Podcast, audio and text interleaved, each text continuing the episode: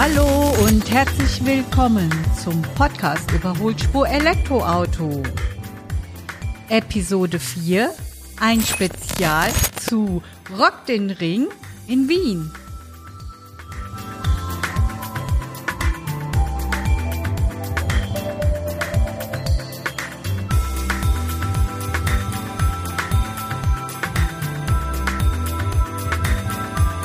Ja, ich bin letztes Wochenende nach Österreich gefahren, beziehungsweise schon am Donnerstag losgefahren, da ich ähm, noch in Passau etwas zu tun hatte, dort eine Übernachtung gemacht habe. Meine ganze Strecke von Vogelsbergkreis bis zu Ort an der Donau sind 777 Kilometer.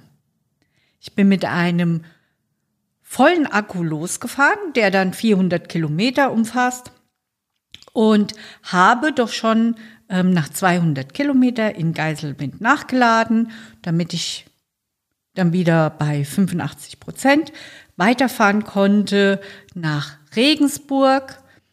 Ähm, dort habe ich dann zu Abend gegessen, muss ich sagen. Also dieser Supercharger gefällt mir sehr gut, war prima. Bin von dort aus nach Passau gefahren und habe dort übernachtet. Und bin am nächsten Tag, freitags, weitergefahren über die österreichische Grenze und habe mir natürlich eine Vignette besorgt. Gott sei Dank habe ich dran gedacht. Und ähm, habe dann in St. Valentin kurz nachgeladen, bin weitergefahren nach St. Pölten.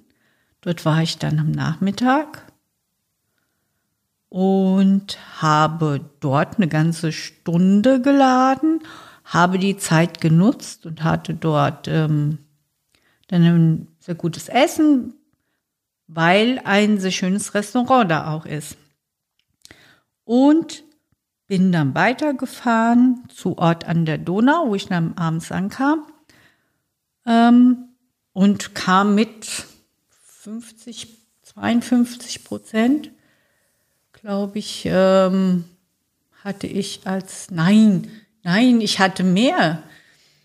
Ich hatte 70 Prozent gehabt, genau als ich in Ort an der Donau ankam. Also brauchte ich mir keine Gedanken machen, wenn ich nach Wien fahre sonntags, ähm, ob ich da irgendwie nachladen muss oder, oder nicht. Nach Wien waren es dann nochmal von Ort 30 Kilometer, bis man am Ring ist ungefähr. Und ähm, so ist das alles kein Problem gewesen. Ja, zu Rock den Ring. Also eine E-Mobility-Parade, die äh, offiziell eine Demo ist und man mit ähm, sämtlichen Elektrofahrzeugen, die es so gibt, teilnehmen kann. Also nicht nur Elektroautos, ähm, auch E-Roller, mm, E-Mofas, was es da so alles gibt. Ähm, vorher vor der eigentlichen Veranstaltung, also vor dem, vor dem Fahren, ähm, gab es ähm, auf einem großen Platz ähm, verschiedene Stände und es wurden verschiedene Autos gezeigt. Also man hat den Honda E gesehen, den Corsa E hat man gesehen, die speziell von ähm, den Autoherstellern auch hingestellt wurden. Allerdings, das Interessante waren die ganzen Autos, die natürlich dorthin gekommen sind, um mitzumachen. Und dort hat man tatsächlich ganz, ganz viele verschiedene Elektrofahrzeuge gesehen. Also nicht nur die üblichen, sag ich mal, ähm, Tesla Model 3 oder Model S oder Model X oder Honda Ionic, Honda Kona waren ganz, ganz, ganz viele da. Aber natürlich auch umgebaute Fahrzeuge wie eine Ente. Und ähm, das ist natürlich immer interessant zu sehen, was gibt es denn da alles für Menschen, die verschiedene Fahrzeuge umbauen auf Elektro. Und das ist natürlich immer eine schöne Sache und schön immer zu sehen, wie begeistert die Menschen sind, ähm, was sie da tun und glücklich darüber sind, ähm, was sie den anderen zeigen können, auch was zu machen ist, was man da alles machen kann. Gut. Ja, dort am Platz ähm, gab es auch eine Bühne und ähm, dort war auch Kurt Siegel, hat auch kurz gesprochen und Doris Holler-Bruckner. Und Doris Holler-Bruckner ist ähm, die Präsidentin des Bundesverbands Nachhaltige Mobilität in Österreich. Sie hat ähm, eine Firma, Holler Communications, und ähm, sie ist Chefin von Ökonews.at, wo man verschiedene äh, ähm, Artikel lesen kann über nachhaltige Mobilität, über ähm, ja über die Energiewende, über über die Umweltpolitik, neue Gesetze, die kommen sollen. Doris war kürzlich in Norwegen mit ihrem Sohn und berichtet hier, was ihr Sohn zu ihr gesagt hat, auf der Strecke nach Hause über die ganze Ladeinfrastruktur und so weiter. Hört rein. Er hat die, die Ladeinfrastruktur sehr argwöhnisch auch begutachtet und auch geschaut, wie Laden geht und mit welchen Apps und zu welchen Preisen und hat gesagt, ihr Elektromobilisten, ihr müsst euch einfach viel mehr aufstellen, ihr müsst euch wehren. Habt ihr schon eine Tankstelle gesehen, auf der es nicht den Preis angeschrieben gibt? Das ist eine Frechheit. Habt ihr schon eine Tankstelle gesehen, wo ich im Regen stehe, wenn ich lade? Und diese Dinge, die muss man ändern. Und ich muss sagen, wir haben einige dieser Punkte auf der Strecke auch gesehen, die schon geändert waren. Und dorthin müssen wir. Und wenn wir aber alle gemeinsam an diesem Strang, an diesem Seil ziehen, dann kriegen wir das hin. Danke, Doris. Danke. Und wie die Politik in Österreich dazu steht, das hört ihr gleich, denn ähm, auf dem Heldenplatz in Wien nach der Demo, nach der Fahrt um den Wiener Ring herum, war die grüne Umweltministerin von Österreich, Leonore Gewissler. Und ähm, hier spricht sie darüber. Also zuerst möchte ich wirklich einmal ein großes Danke sagen, weil der Anblick da ist wirklich grandios. Die Liste der Partner und Partnerinnen da hinten ist grandios. Und wir brauchen alle an Bord. Wir müssen wirklich alle Kräfte bündeln, damit wir die großen Aufgaben, die wir vor uns haben im Klimaschutz, auch gemeinsam bewältigen. Und es ist sozusagen ein bisschen eine unangenehme Wahrheit, aber der Verkehrssektor ist momentan einfach unser Sorgenkind. In der Klimabilanz 30 Prozent der Emissionen und leider noch, noch zu 90 Prozent abhängig von fossilen Energien. Mehr als 90 Prozent. Und das ist unser Handlungsauftrag, das ist unsere gemeinsame Aufgabe, aber hier ist ein Teil der Lösung. Und das ist das Schöne an dieser Aktion, das ist das Schöne an eurem Engagement, das ist das Schöne daran, dass ihr alle als Botschafter und Botschafterinnen für die E-Mobilität auch unterwegs seid, weil die E-Mobilität ist ein Teil der Lösung in der Mobilitätswende und äh, es ist schön, wenn wir die heute so vor den Vorhang holen. Und auf den Weltrekord bin ich natürlich auch schon massiv gespannt. Ein Punkt für E-Mobilisten, ein, ein großer Punkt ist, die privaten Ladestationen an Mehrfamilienhäuser. Also wenn man in einer Mietwohnung ist und ähm, sein Auto einfach laden möchte, in der Garage, in der Tiefgarage.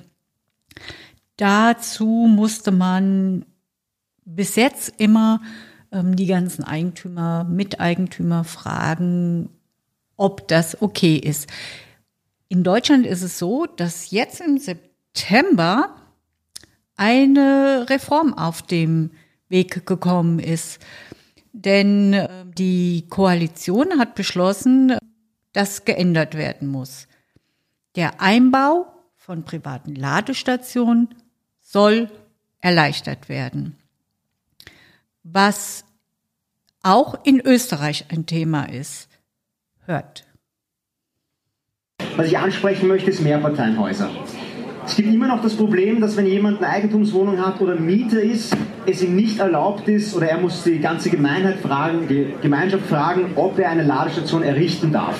Gibt es hier Konzepte, Lösungen, dass das rasch umgesetzt wird?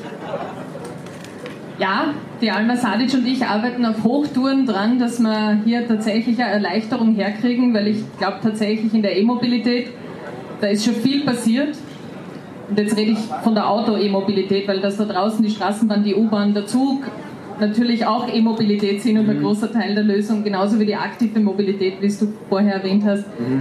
Aber die E-Mobilität, wie wir sie hier sehen, da geht es nicht nur um die unterschiedlichen Modelle und wie viel Auswahl und wie viel Reichweite, da geht es um eine gute Infrastruktur.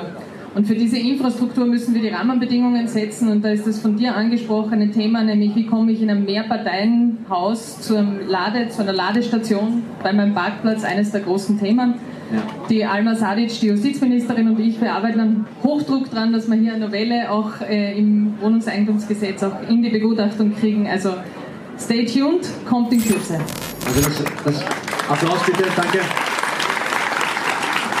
Was viele Menschen beschäftigt, die sich ein Elektroauto kaufen wollen, die mit dem Gedanken spielen und dann denken, oh Mann, ich habe gehört, da braucht man Ladekarten und zwar brauche ich ziemlich viele, ähm, weil eine Ladekarte, die im Norden gültig ist, die ist im Süden oder in der Mitte Deutschlands nicht gültig. Und ähm, dann habe ich das Portemonnaie voll, ich komme durcheinander ja, das sind Überlegungen, die sind, die sind wirklich jetzt einfach aktuell. Ähm, kein Mensch hat Lust, in seinem Portemonnaie so viele Ladekarten zu haben, durcheinander zu kommen. Ist die eine vielleicht überhaupt nicht mehr gültig? Ähm, wie sind denn die Preise dann überhaupt? Ähm, das sind Fragen, die bei uns auch noch überlegt werden müssen. Dort muss auch noch viel geschehen, damit hier eine viel größere Transparenz einfach da ist. Und genauso wie das hier ist, scheint es in Österreich genauso zu sein.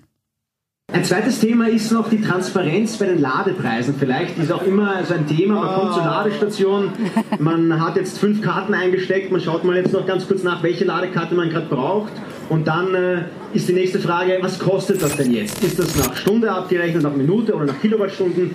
Man weiß es nicht genau. Gibt es hier, und ich glaube, dass es schwierig ist für einzelne Unternehmen hier etwas zu tun, und ich glaube, es muss die Regierung hier ähm, etwas vorantreiben. Oder sehe ich das, bin ich, bin ich da auf der richtigen Schiene? Also ich glaube, in der, in der Mobilität insgesamt haben wir als Bundesregierung, aber genauso als Stadt- und Landesregierung einfach einen großen Auftrag, gemeinsam die richtigen Rahmenbedingungen zu setzen. Mhm. Und das startet eben von der Infrastruktur, wie viele Ladestationen gibt es und wo. Das geht weiter zu der Art der Förderung, die man, äh, die man ausschüttet. Ich muss jetzt noch kurz, darf ich kurz einen Werbeblock einschieben? Ja, bitte, bitte. Werbeblock für die E-Mobilitätsförderung. Ja. Wir haben sie dieses Jahr deutlich erhöht. Mehr, also knapp verdoppelt gemeinsam und auch hier danke an die Partner die mit den Fahrzeugimporteuren, auch mit den Zweiradimporteuren, mit der Fahrradwirtschaft. Das ist eine gemeinsame Kraftanstrengung. Ah, da kommt das, äh, das Bild ja, dazu sogar. Bitte, wir sind multimedial heute unterwegs. Ähm, das ist eine ganz, ganz wichtige Initiative. Sie wird auch ganz grandios äh, nachgefragt. Wir haben deswegen die Neuzulassungszahlen dieses Jahr in einer Krise, das muss man sagen, in einer Krise etabliert sich die E-Mobilität als Mobilitätsform der Zukunft deutlich gesteigert. Wir sind jetzt auf 4,3 Prozent bei den Neuzulassungen. Sie ist Top 5 in Europa, aber noch lange nicht genug. Ja. Noch lange nicht genug. Ein weiterer Handlungsauftrag auch für euch alle, ja, als Botschafterinnen und Botschafter. Ein paar Freunde und Familienmitglieder, die gehen noch, die wir überzeugen können. Aber da kommen dann eben so Themen dazu, wie wie ist die Kundinnenfreundlichkeit, was, was braucht es da an Initiativen, was braucht es an, an Informationen, an einem einheitlichen Ladestellenregister, wo wir schon versuchen, eine, sozusagen einen wichtigen Schritt zu setzen. Aber die Frage der Preise, das habe ich auch mit dem Herrn Schmerold vom ÖNTC schon ausgiebig diskutiert. Also das ist der Transparenz, das ist sicher eines der Themen, die wir angehen werden müssen. Mm, super, herzlichen Dank. So, und was sieht man da? Wir sind so nah beieinander. Warum sollte es auch anders sein? Länderübergreifend agieren. Das finde ich, das ist ganz wichtig. Und ähm, es geht gar nicht anders. Also wir fahren über die Grenzen und ähm, wir sollten wirklich uns miteinander vernetzen und dafür einfach auch mal kämpfen und einfach mal sagen, ähm, das, was wir brauchen, das, was wir wollen. Und äh, dazu müssen wir an die Politiker ran. Also tun wir, was wir können. Und wenn es nur ein kleiner Podcast ist, der von einer Frau gemacht wird.